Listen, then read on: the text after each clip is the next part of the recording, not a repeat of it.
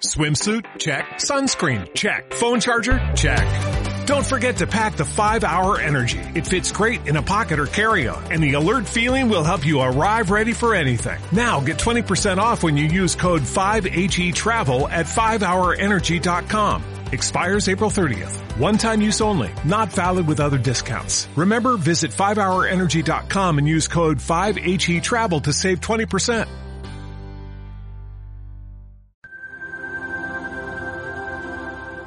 Spotify. Home Radio Podcast.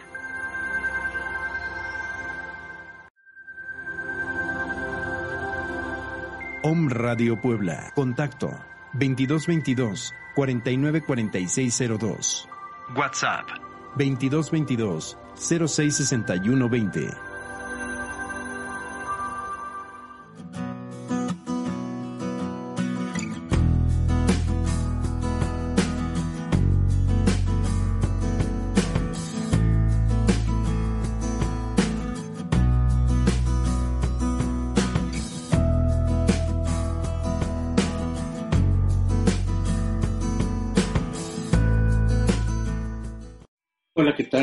Soy Jorge Linares, soy psicólogo clínico del Hospital Universitario de Puebla. Agradezco a un radio la oportunidad que nos brinda para poder comunicarnos y poder charlar brevemente sobre estas situaciones que en estos momentos de crisis nos han afectado a todos emocionalmente. Hoy hablaremos sobre la culpa.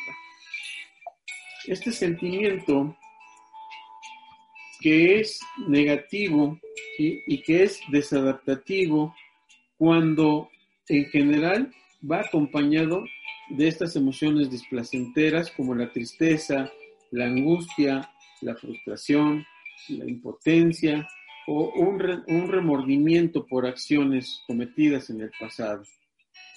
Este sentimiento desadaptativo nos puede afectar en los diferentes niveles de nuestra vida, desde el comportamiento, desde el pensamiento y las emociones. Se ha formado a través de estereotipos que nos han dejado durante nuestra eh, educación con nuestros padres, en la escuela, en la sociedad.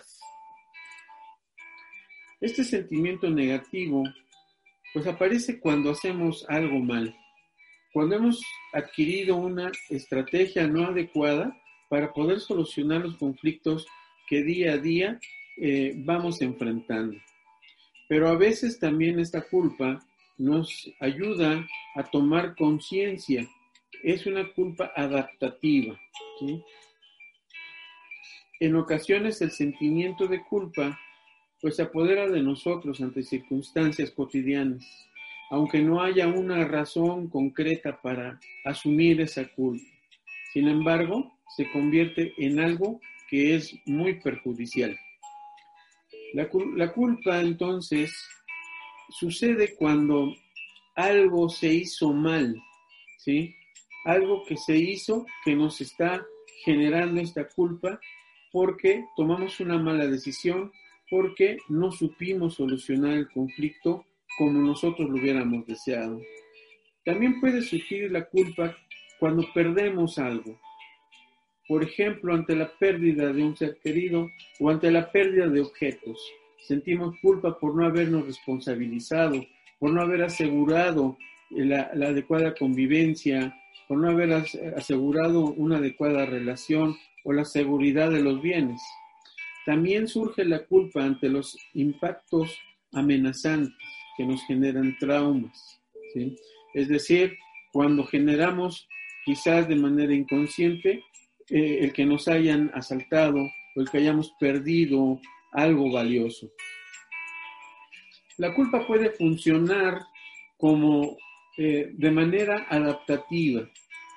Su función es reconocer los errores y poner en marcha conductas de ajuste y reparación. En este caso, la culpa nos ayuda a no transgredir ciertas normas y códigos éticos. Digamos que enciende una luz de alarma. Es un aviso que nos previene de cometer errores que podrían tener grandes consecuencias. Esta culpa desadaptativa es la que por su intensidad y frecuencia es fuente de dificultades y desórdenes emocionales. Está incorporada a muchas de nuestras dificultades emocionales. Y en muchas otras ocasiones no es fácil identificar si es el origen o la consecuencia. En muchas ocasiones la culpa puede funcionar como ambas cosas, como, la, como el origen o como la consecuencia. Este sentimiento en general va acompañado de emociones displacenteras como la tristeza, la angustia, la frustración, la impotencia o el remordimiento, entre otras más emociones. Y además conlleva pensamientos reiterativos e improductivos. Funciona de un modo diferente según su origen en el tiempo. Así podemos sentir culpa por algo que hicimos o no hicimos en el pasado, algo que no estamos o estamos haciendo en el presente, también algo que vamos o no vamos a hacer en el futuro. Este es un mecanismo en el que a partir de un acto u omisión realizamos un juicio moral de nuestra conducta, incluso de nuestros pensamientos, y dictaminamos que hemos cometido un error y por lo tanto entonces debemos tener un castigo. Cuando sentimos culpa ante una acción u omisión, somos nuestros propios jueces.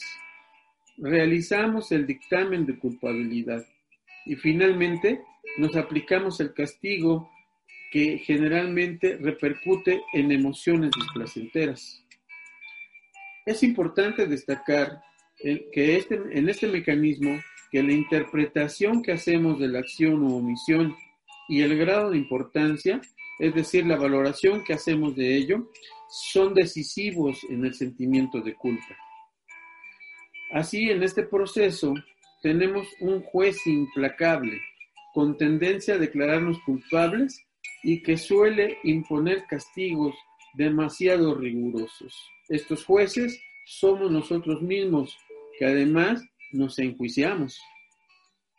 Es importante destacar en este mecanismo que la interpretación que hacemos de la acción u omisión y el grado de importancia, es decir, la valoración que hacemos de ello, son decisivos en el sentimiento de culpa. Los juicios que hacemos sobre nuestros actos y que provocan un sentimiento de culpa son ideas y no tienen por qué ser reales. El sentimiento de culpa surge de un proceso subjetivo, imaginario, es decir, está determinado por nuestra interpretación y valoración de los acontecimientos que enfrentamos día a día. Este sentimiento de culpa desadaptativo aparece cuando con nosotros mismos actuamos como jueces severos, valorando nuestros actos de modo inflexible e impartiendo un castigo excesivo en forma de intenso malestar emocional. Hay algunos aspectos psicológicos que intervienen e influyen en el sentimiento de la culpa. Por ejemplo, el, el perfeccionismo. Cuando de manera obsesiva tratamos de resolver los conflictos o las tareas cotidianas y que a veces no tenemos las habilidades, no hemos desarrollado estas habilidades para poder resolver de la mejor manera eh, estas situaciones que enfrentamos. Sin embargo, como queremos hacerlo puntualmente y obsesivamente, caemos en el perfeccionismo generándonos culpa. La autoestima, aquel valor que nos proporcionamos, aquel conocimiento y aceptación que tenemos de nosotros mismos también se ve afectada por la culpa. La autoconfianza, al no tener una estrategia adecuada para solucionar conflictos, entonces sentimos que somos malos y que no podemos tomar decisiones adecuadas. Esto hace que perdamos la confianza en sí mismos, la regulación emocional. Conocer las emociones que experimento día a día, ¿sí? Conocer y saber expresar estas emociones es muy importante para no estar reprimido y no generar culpa de estas emociones. También existe la rumiación o pensamientos desadaptativos, ¿sí? pensamientos con estos conceptos del hubiera, del tendría y del debería, que son conceptos inflexibles absolutos que no nos dan o no nos permiten generar opciones para poder resolver los conflictos. De ahí que la culpa sea tan destructiva. En la mayoría de las ocasiones, no hay un hecho objetivo como tal que inicie la secuencia en la persona para sentirse culpable por lo que ha ocurrido o ha dejado de ocurrir. Ahora bien, cuando no existe un hecho objetivo, sino solo la interpretación y juicio propio de cada uno, es cuando la culpa no sirve para nada, salvo para machacarnos, para hacernos daño. Entramos en un bucle o en una espiral emocional negativa, que no es nada productiva, que solo bloquea y paraliza nuestro comportamiento, nuestro pensamiento y nuestras emociones. Cuando existe un hecho objetivo y tangible, la culpa aquí ya deja de ser tal y pasa a ser responsabilidad. Tiene una función, reparar y aprender de ello, para que con experiencias futuras parecidas no se repita la misma conducta, el mismo acto o el mismo pensamiento. Para trabajar la culpa hay que entender que es un mecanismo en el que a partir de un acto u omisión realizamos un juicio moral. Un juicio moral de nuestra conducta, incluso de nuestros pensamientos, y dictaminamos que hemos cometido un error y deberíamos de tener un castigo. ¿Cómo es que podemos trabajar esta culpa desadaptativa? Primero, reconocer la culpa para saber si efectivamente soy responsable o no soy responsable del acontecimiento que ha generado el problema. Debo aceptar que puedo cometer errores. No tengo las suficientes habilidades o herramientas para poder resolver las situaciones que enfrentamos cotidianamente. Debo saber expresar la culpa, es decir, debo ser asertivo para poder expresar lo que siento para poder decir no en el momento adecuado y poderme dirigir de una manera directa, clara y respetuosa. También aceptar la asertividad del otro. Debo tener cuidado con estas distorsiones cognitivas, como el hubiera, el tendría el hubiera, que son absolutistas y que no nos permiten ser flexibles ante las situaciones.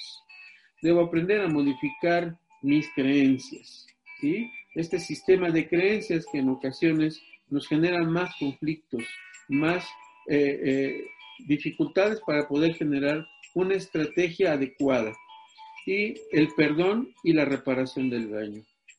Es una forma de cómo trabajar la culpa y entonces estar sanando emocionalmente. Algunos consejos que son esenciales para poder liberar la culpa son que debemos identificar la conducta que nos produce la culpa. Pensar qué es lo que nos hace sentir culpables para poder detectarlo. Debemos aceptar que los errores forman parte de, de nosotros mismos. Son la clave del aprendizaje y del cambio, no un signo de torpeza o fracaso. Aprendemos de los errores. Eso es algo eh, que experimentalmente todos vivimos. Pensar, debemos pensar que no se puede ser perfecto en el cumplimiento de normas, sobre todo cuando tenemos la tendencia a exigirnos más de lo que podemos dar. Debemos expresar verbalmente cómo nos sentimos. Debemos aprender a expresar ese arrepentimiento ante el error cometido. Debemos solicitar el perdón por haber causado daño. No solo muestra tu arrepentimiento, sino también a saber que solicitas el perdón por el daño cometido. Debemos reparar el daño, poner en marcha conductas para hacer consciente a la persona implicada que no solo te arrepientes y pides perdón, sino que también no vas a repetir el daño. Debemos responsabilizarnos, sustituir la culpa por la responsabilidad. Interpretar los significados de las emociones y su función en la relación con los demás no siempre es una tarea fácil. La habilidad para comprenderlas está ligada a nuestra inteligencia emocional y esta se puede entrenar y desarrollar. Si necesitas ayuda para poder entender y lograr mejorar este sentimiento negativo y desadaptativo, no dudes en buscar ayuda. El Hospital Universitario de Puebla y Colapsic en este momento ofrecen el servicio de manera gratuita. Nos puedes contactar a través de los teléfonos 22 22 55 54 34 y al 22 22 51 83 21. Por tu atención, gracias.